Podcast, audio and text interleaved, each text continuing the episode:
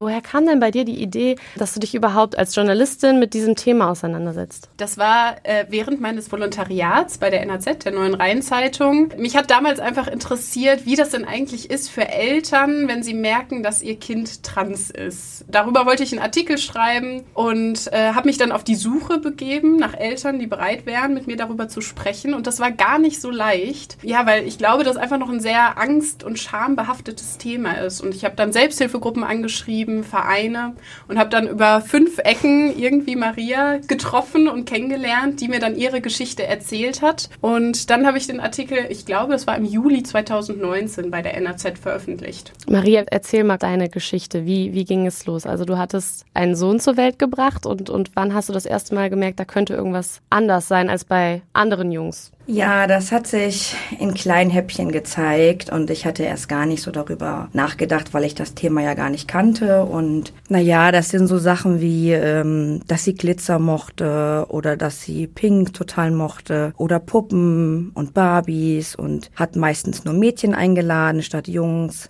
und konnte auch mit Jungs gar nicht so recht spielen. Die ganzen Sachen, die Jungs so mochten, wie Feuerwehr, Polizei und so, das war für sie gar nichts. Und sie hat sich auch nie gefreut, wenn was zum Geburtstag oder zu Weihnachten kam, wie eine Feuerwehr oder so. Ne? Das fand sie alles nicht so spektakulär und hat dann sich gar nicht gefreut. Und ähm, angefangen hat das so etwa, als sie drei Jahre alt war. Und da ich schon einen großen Sohn habe, habe ich halt einfach gedacht, naja, ist eine Phase, weil es ist ja auch normal für die Entwicklung. Also mit drei hast du das erste Mal so gedacht, okay, irgendwie schon ein bisschen ungewöhnlich, aber ich tue das jetzt erstmal so als Phase ab oder ordne das da ein? Und wann war dir dann klar, es ist doch irgendwie mehr als eine Phase? Als der Kindergarten mich angesprochen hat, dass Luisa sich eine Scheide wünscht. Also sie hat das geäußert, als im Kreis gefragt worden ist, was wünschen sich die Kinder zu Weihnachten? Und sie hat dann gesagt, ich wünsche mir eine Scheide. Und dann haben die mich angesprochen und ähm, gesagt halt, was sie gesagt hätte. Und ich war dann total schockiert.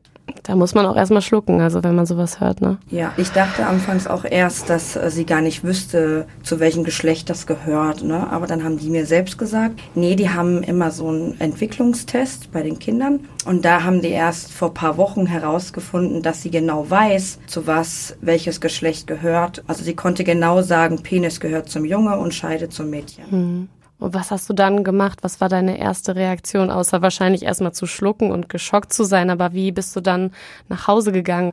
Also mein Kopf war total voll. Ich bin nach Hause gegangen. Ich habe etwa immer so einen Kilometer gehabt bis nach Hause. Und dann habe ich so überlegt, ja, wie kann das denn sein? Ist das doch keine Phase? Und habe dann zu Hause eben recherchiert und habe dann ähm, Trakine gefunden. Das ist ein Verein, der sich äh, mit Transgender äh, befasst. Und da sind da eben auch Familien, die sich da ja, die sind da in dem Verein und dann kann man darüber sich austauschen und darüber habe ich dann quasi mein also erstes Telefonat geführt und habe alles so erzählt, was bei uns ist und was der Kindergarten gesagt hat. Und die Frau war total lieb. Die Beratung besteht auch aus Eltern, die selbst ein Transkind haben. Und ja, und so fing das halt an, dass ich immer mehr darüber gelesen habe, mir Bücher gekauft habe, dass ich in Münster eine Sprechstunde gefunden habe, dann dort einen Termin gemacht habe. Aber immer noch so für mich dachte, na ja, das wird schon nichts sein. Hast du auch die Konfrontation dann irgendwie gesucht mit deinem damals Sohn? Die hatte ich ja immer wieder schon, weil Luisa ja einfach immer wieder auch Kleider anziehen wollte und Elsa T-Shirts mhm. und ähm, verkleiden wollte sie sich. Und das war halt auch total lustig, weil ich hatte eigentlich schon für Karneval ein Feuerwehrkostüm gekauft und das fand sie total ätzend. Mhm. Das mochte sie überhaupt nicht. Und dann habe ich das im Kindergarten halt erzählt. Und dann sagten die, ja, ist doch gar kein Problem. Dann kann sie als Prinzessin oder Elsa kommen, ist uns gleich. Luisa hat sich natürlich dann sehr gefreut, hm. dass sie als äh, Prinzessin gehen konnte. Und wie wurde das? Also ich, ich höre gerade so raus, der Kindergarten war sehr offen, hat das gut aufgenommen eigentlich. Also Anfangs, also ja. die Erzieherin zumindest anscheinend. Aber dann kam doch irgendwie was was nicht so schön war für euch da, ne? Genau, also anfangs war es sehr, also die haben mich quasi auch dahin gedrängt, dass ich mich mit dem Thema noch mehr befassen soll und dass Luisa ja als Mädchen kommen dürfte und dass sie sich auch ähm, so kleiden darf, wie sie will, egal ob Karneval wäre oder nicht. Und das fand ich anfangs etwas sehr belastend, weil ich noch gar nicht so weit war und mein Mann auch nicht.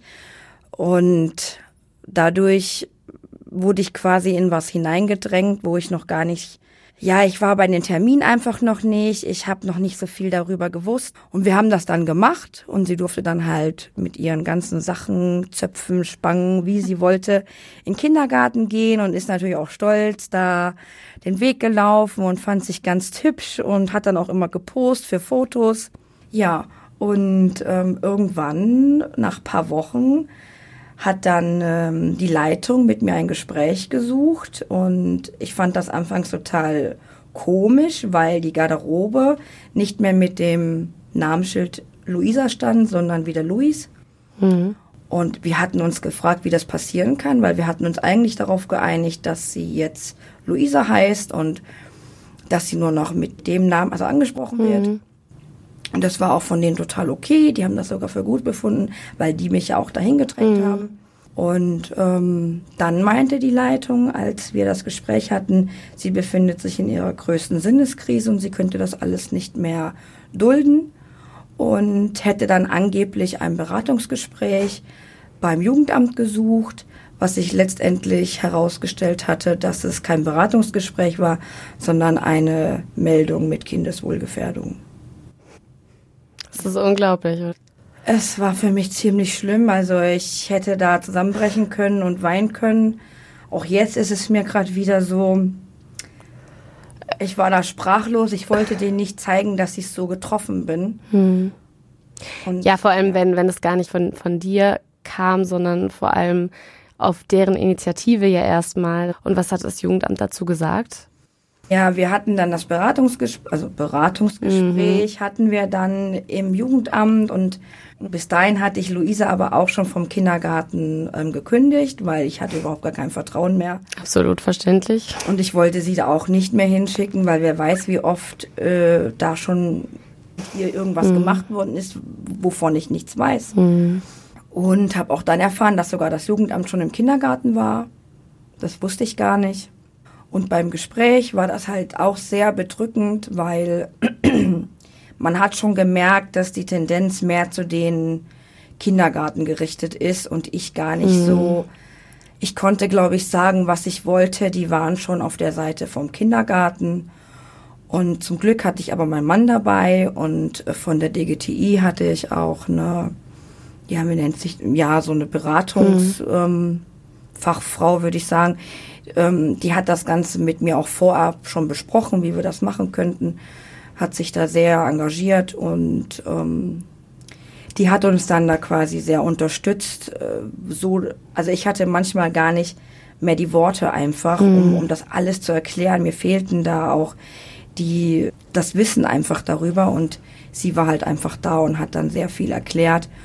Und ähm, ich, ich war einfach froh, dass sie dabei war und dem Jugendamt einfach auch sehr viele Dinge klar machen konnte. Aber ich hatte dennoch am Ende das Gefühl, das hat nicht geholfen. Die waren natürlich selbst überhaupt nicht darüber aufgeklärt. Die haben einfach gesagt, na ja, haben sie sich vielleicht ein Mädchen gewünscht und so Sachen und haben mir dann versucht, Dinge einzureden, die gar nicht so sind. Und ich saß dann da vor der Leitung und vor den Erzieherinnen mhm. und musste mich da rechtfertigen. Für nichts eigentlich. Unglaublich. Und dann kommt in so einer belastenden Situation, die es ja ohnehin schon war, wahrscheinlich noch die Angst dazu, dass man irgendwie sein Kind verlieren könnte oder dass äh, da irgendwie eingegriffen wird vom Jugendamt. Oh ja. Das war so die größte Angst, die dahinter gesteckt mhm. hat, ähm, weil eben auch das Jugendamt alle befragt hat. Also Luise hatte Logopädie und mhm. Ergotherapie und wir waren beim Reiten auch. Und die haben natürlich den Kinderarzt auch befragt und ja, und die Dame vom Reiten war natürlich extrem, die war transphob und die hat natürlich dem Jugendamt total viel Feuer gegeben und ich war aber froh, dass der Rest der Befragten einfach gesagt hat, seitdem sie sie ist, ist sie aufgeblüht und sie lacht, sie spricht sogar, weil sie hatte vorher nie gesprochen, sie hat immer sehr wenig geredet, bis hin gar nicht. Das war halt total gut, dass mhm. das andere gesehen haben und ich nicht alleine. Und dann war das ja. damit dann auch irgendwann abgehakt fürs Jugendamt? Nee, das ging noch sehr, sehr lange. Ja? Also wir haben ja dann den Kindergarten gewechselt und es hat uns sogar ein katholischer Kindergarten aufgenommen. Das fand ich total schön und die waren auch sehr offen und Die haben gesagt, dass sie so sein darf, wie sie ist und das ist total egal und ja, dann ging sie dahin und mh, mm, wir hatten April ging das los, dass wir mit dem Jugendamt gearbeitet haben und dann war es zu Ende, glaube ich, September, Oktober. Also es ging schon über viele Monate und hm. jeden Tag natürlich mit sehr viel Angst und immer wieder mit Rechtfertigungen und.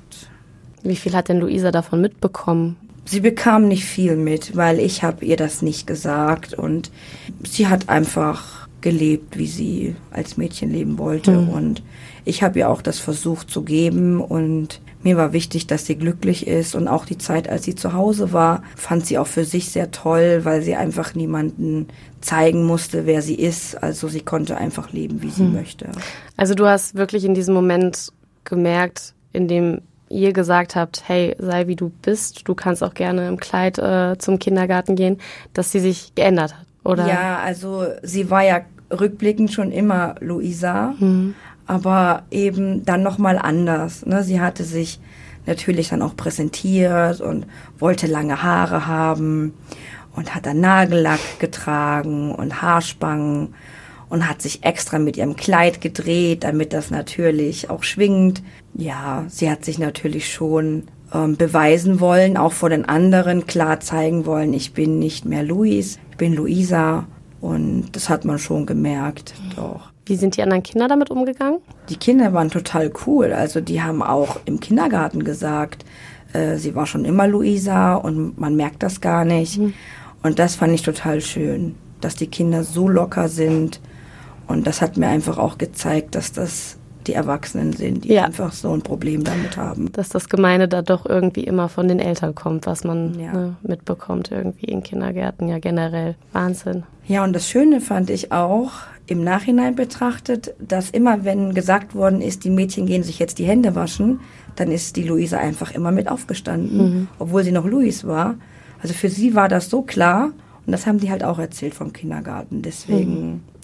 Aber es war dann schon auch irgendwie so, so ein bisschen, dass sich ihre wahre Persönlichkeit dann erst gezeigt hat, weil du hast ja gerade gesagt, vorher hat sie nicht viel gesprochen und das hat sich dann geändert zum Beispiel. Ja, das hat sich sehr geändert. Also als sie Luis war, sie war sehr in sich gekehrt und ruhig und immer schnell ängstlich und fühlte sich falsch verstanden, konnte sich gefühlsmäßig nicht gut äußern. Und dann, als äh, sie Luisa war, das war natürlich alles komplett anders. Also sie hat gesprochen und man hat gemerkt, wie schlau sie einfach ist und sie wusste sehr viel und auch heute, sie ist sehr wissbegierig. Sie lebt das einfach hm. und ähm, das macht mir auch sehr, sehr stolz, dass sie so jetzt ist, wie sie ist. Inzwischen ist Luisa ja neun Jahre alt. Wie ist denn der Weg weitergegangen? An welchem Punkt? Steht Luisa gerade? Habt ihr irgendwie das ärztlich betreuen lassen? Habt ihr da eingegriffen in die Entwicklung? Mm, ja, also wir waren ja in Münster, wir haben uns da beraten lassen und wir waren auch in Dortmund. Wir haben auch darüber gesprochen, ähm, wie es sein wird, wenn sie in die Pubertät kommt. Da gibt es ja verschiedene Pubertätsstufen und ab der Stufe 2 kann man ähm, Hormonblocker geben. Und die Luisa hat gesagt, dass sie das auf jeden Fall möchte. Und wir haben gesagt, okay, dann gucken wir mal, wenn es soweit ist. Und ja. Es ist vielleicht ganz wichtig zu betonen, dass es bei Kindern in so jungen Jahren noch nicht um geschlechtsangleichende Operation oder Pubertätsblocker oder so geht, sondern erstmal darum, dass sie wirklich so leben können, wie sie möchten mhm. und äh, ihnen einfach diese Freiheit lassen. Und dann können sie später eben selbst entscheiden, wie dann auch Luisa, welchen Weg sie einschlagen wollen, weil nicht alle Transmenschen möchten auch sich operieren lassen. Also mhm. es gibt nicht den einzigen Weg. Und das ist vielleicht auch ganz, äh, ganz gut, dann mit unserem Buch zu vergleichen. Das ist eben eine Geschichte, die wir erzählen, die Geschichte einer Familie mit Transkind. Das kann heißen, dass andere Familien ähnliche Erfahrungen mhm. gemacht haben, aber vielleicht auch ganz andere. Was, was wäre denn so ein Alter, wo es dann losgeht mit der Pubertätsstufe 2? Weil ich habe jetzt gerade so gedacht, neun, gut so zehn, da geht's ja heutzutage schon viel bei Kindern los mit der Pubertät. Also uns hat man erklärt, es gibt verschiedene Tanner, also von eins bis fünf und wenn man Tanner zwei hat, dann kann man ähm, mit den Blockern beginnen. Das bedeutet, man kann das gar nicht abhängig vom Alter irgendwie genau, sagen. Das hat nichts mit dem Alter zu tun, sondern einfach der Reife des Menschen. Hm, und das wird jetzt auch dann regelmäßig beobachtet, weil Luisa genau. ja gesagt hat, sie möchte das. Genau, im Hormonzentrum Dortmund sind wir und die kontrollieren das. Mhm. Wie offen habt ihr mit ihr darüber gesprochen? Also was bespricht man schon mit so einem jungen Kind? Ähm, mit Luisa kann ich nicht so gut darüber sprechen, weil sie das Thema meidet. Mhm. Also das habe ich auch zum Beispiel gestern noch in der Transsprechstunde gefragt, warum das so ist, weil das immer wieder auffällt. Und die haben mir erklärt, dass das halt normal ist. Die wollen das nicht wahrhaben. Die wollen das für sich nicht so, ja, die wollen darüber einfach nicht reden. Die wollen das totschweigen. Die wissen das. Und sie weiß das auch, dass sie einen Penis hat. Aber für sie ist das eben nicht in dem Moment relevant und sie möchte das eben nicht zugeben. Mhm. Aber sie weiß für sich natürlich, sie kann sich operieren lassen und ähm, also das ist ihr alles bekannt das schon. Ist sie, ja, mhm. ja, das weiß sie alles. Sie ist natürlich sehr pfiffig. Die hat sich darüber auch schon selbst ähm, schlau gemacht und ja. Und wie war das so in eurem, in eurem privaten Umfeld mit Freunden und so weiter? Hattet ihr das Gefühl, alle sind cool damit und, und tolerant und offen oder war das auch schwierig? Es war sehr schwierig. Ja. Ähm, Gerade die Patentante von Luisa hat sich von uns abgewandt und das war natürlich eine harte Zeit nochmal zusätzlich und das erstmal ein Kind zu erklären, warum jetzt die Patentante nicht mehr zu uns kommt oder wir nicht mehr dorthin fahren, war natürlich auch fürs Kind ziemlich schwierig, auch für meinen großen Sohn, weil wir waren natürlich alle wie eine Familie und das ging halt kaputt und auch mein Schwiegervater hatte damit anfangs zu kämpfen. Hm und hat immer wieder Luis gesagt und wir haben immer wieder gesagt, sag nicht Luis, sag bitte Luisa. Und an ein Weihnachten, das war total toll, ähm, der Opa hatte sie total gemustert angeguckt, von oben bis unten. Und Luisa hat gesagt, was guckst du so? Schau mich nicht so an, ich bin nun mal so. Und von da an war dann irgendwie äh, das klar, er hat nie wieder Luis gesagt, hm. weil es von ihr kam. Hm. Und er hat auch immer gesagt, ja, ihr habt euch ein Mädchen gewünscht. Das fand ich so hart, ne, vom, vom, vom Vater meines Mannes so, so zu reden. Ne, hm. das, das fand ich so schlimm. Und als sie dann selbst gesprochen hat, oh, das war, ich, also in der Küche habe ich so gesagt, ja, hm, Stolz. Die sich so getraut hat, das hm. ihm zu sagen. Ja, das war für sie wahrscheinlich auch eine große Überwindung dann in dem Moment, aber sie hat wahrscheinlich gemerkt, dass sie das jetzt einfach mal sagen muss. Schön. Aber irgendwie echt krass, wenn man sich überlegt, so man ist sowieso schon mit so vielen Herausforderungen konfrontiert und dann auch noch aus dem Umfeld, dass da dann keine Akzeptanz kommt oder dass man heutzutage ne, in, in, im Jahr 2022 noch ja dann so Steine in den Weg gelegt bekommt. Deswegen mega cool, dass ihr dieses Buch gemacht habt und äh, dass, dass ihr darüber sprecht und ähm, ja vielleicht auch so anderen Eltern Mut macht. Und das ist ähm, eine Nacherzählung oder ähm, gibt es auch irgendwie noch Einordnungen, ähm, Fachwissen? Mhm.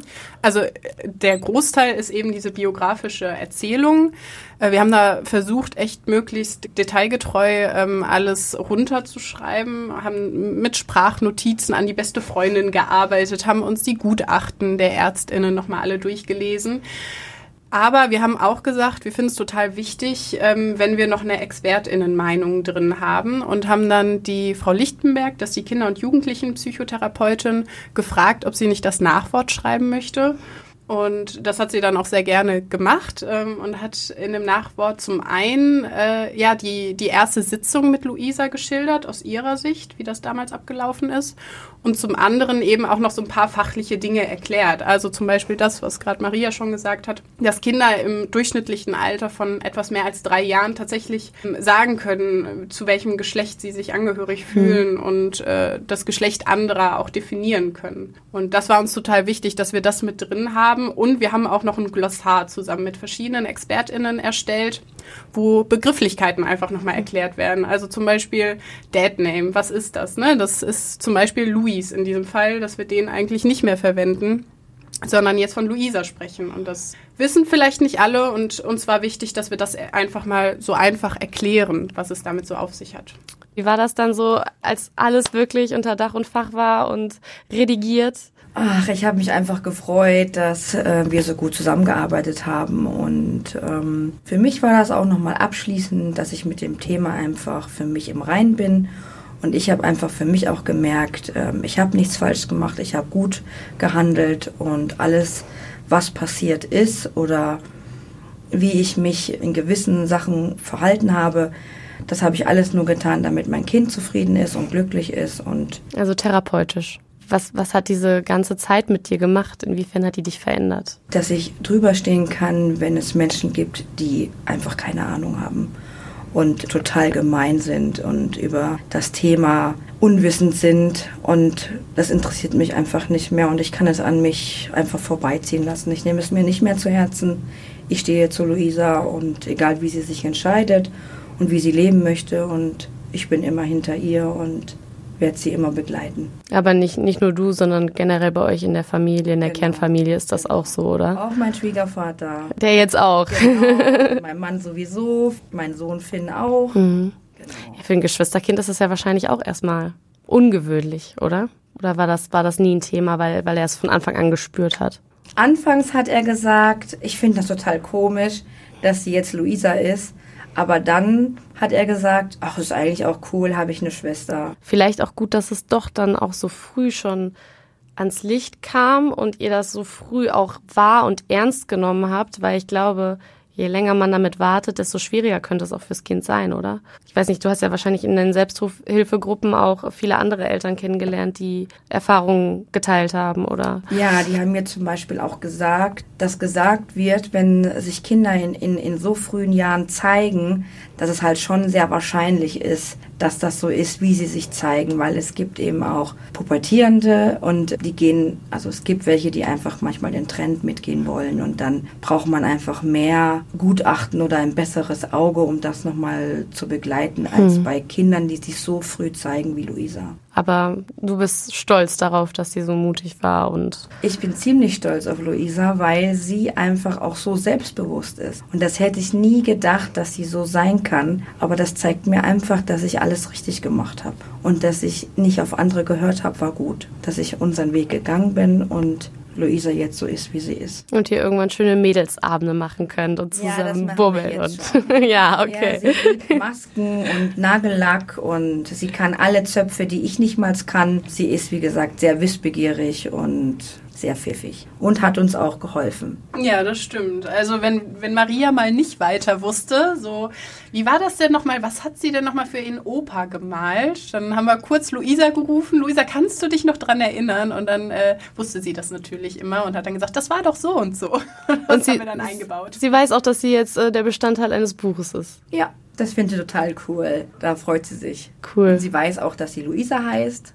Genau, das ist ja das Wichtige nochmal, was wir ähm, vielleicht nochmal sagen sollten, dass wir die Namen geändert haben, weil wir wollen natürlich Luisa und auch Finn, den Bruder, schützen und haben deswegen Pseudonyme für alle Personen, die im Buch vorkommen, gewählt. Nur Maria heißt auch Maria, aber mit Nachnamen auch anders. Und so kann Luisa dann einfach in ein paar Jahren selbst entscheiden, ob sie ja mit ihrer Geschichte auch an die Öffentlichkeit gehen möchte oder einfach als das Mädchen oder als die Frau lebt, die sie eigentlich schon immer war. Mhm sehr richtige Entscheidung, denke ich auch. Hast du auch so einen Eindruck gewonnen bei deiner Vorrecherche, wie viele Eltern wirklich betroffen sind? Also ich glaube, Datenmaterial gibt es ja wahrscheinlich wenig dazu. Ja, das ist ganz schwierig zu sagen. Da gibt es unterschiedliche Zahlen, aber ich habe einfach gemerkt, wie gesagt, ich habe ja Selbsthilfegruppen und Vereine angeschrieben, dass die Bereitschaft darüber zu sprechen eben ganz, ganz gering ist. Und am Anfang dachte ich dann so, hm, machst du wirklich weiter? Recherchierst du weiter? Und dann dachte ich, nee, eigentlich ist es genau das,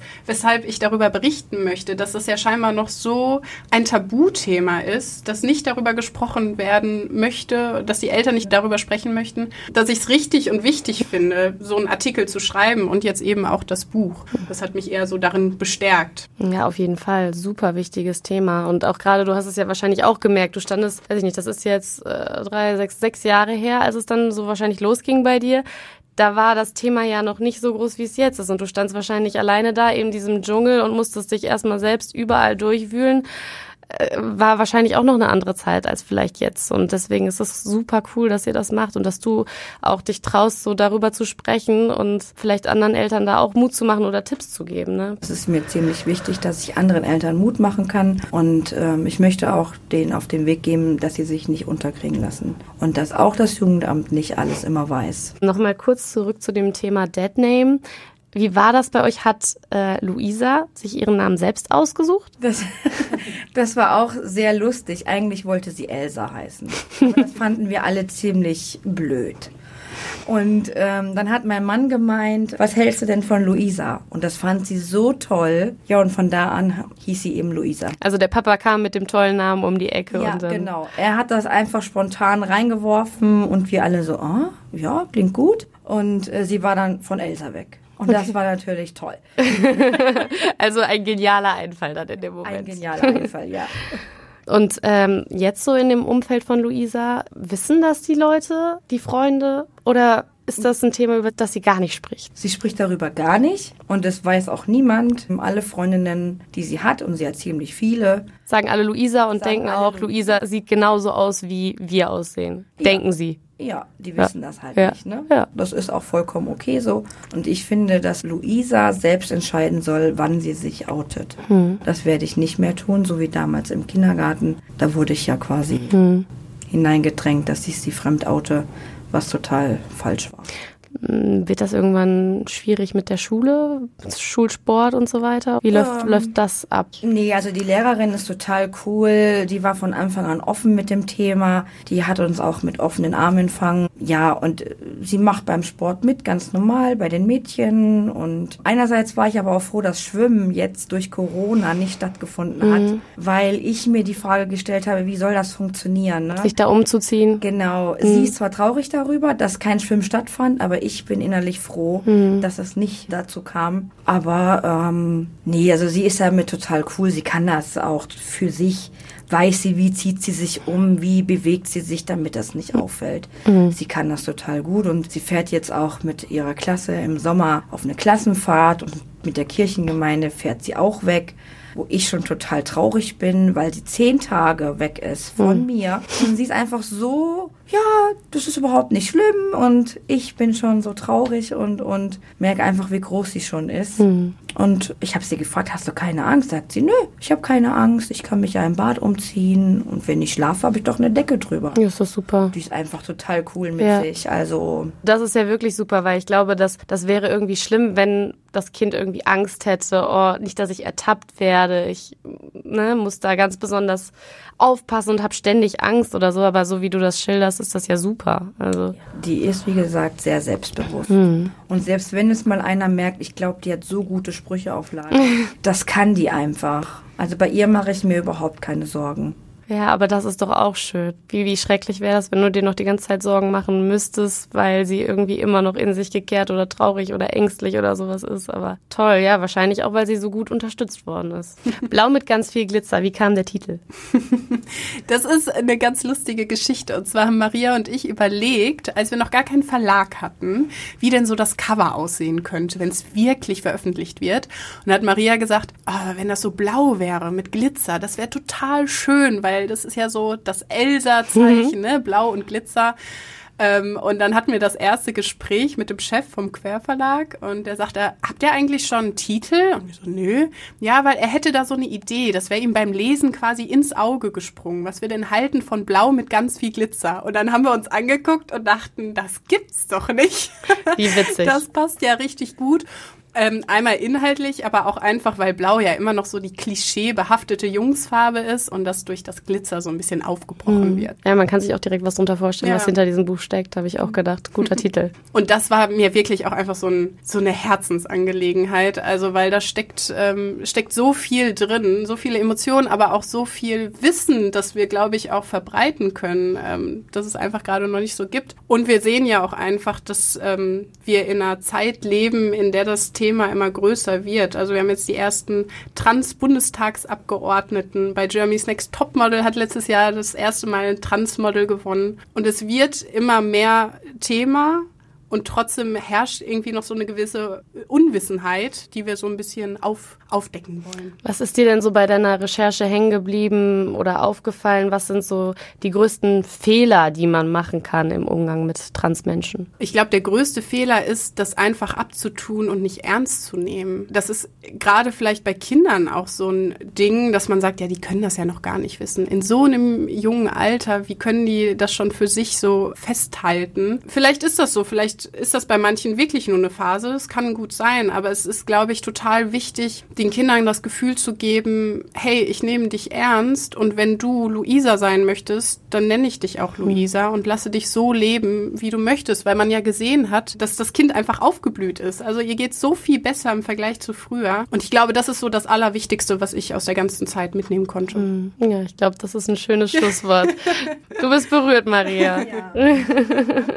Aber ich, ich finde das auch ganz großartig, dass du mit deiner Geschichte so an die Öffentlichkeit gehst. Und ich glaube, dass es ganz, ganz vielen Menschen nahe gehen wird und aber auch irgendwie stärkt auf diesem Weg, weil, wie gesagt, ne, wenn du so ein Buch vielleicht vor sechs Jahren in der Hand gehabt hättest, hättest du dir einiges ersparen können an Recherche, an, an, an Stress oder sowas, weil du genau gewusst hättest, was sind vielleicht meine Anlaufstellen, wie, wie sind meine nächsten Schritte. Ne? Ich glaube, dass das ganz vielen Hoffnung macht, dass es gut werden kann. Mhm. Ich hoffe es. Ja. Schön. Ganz lieben Dank, dass ihr hier wart.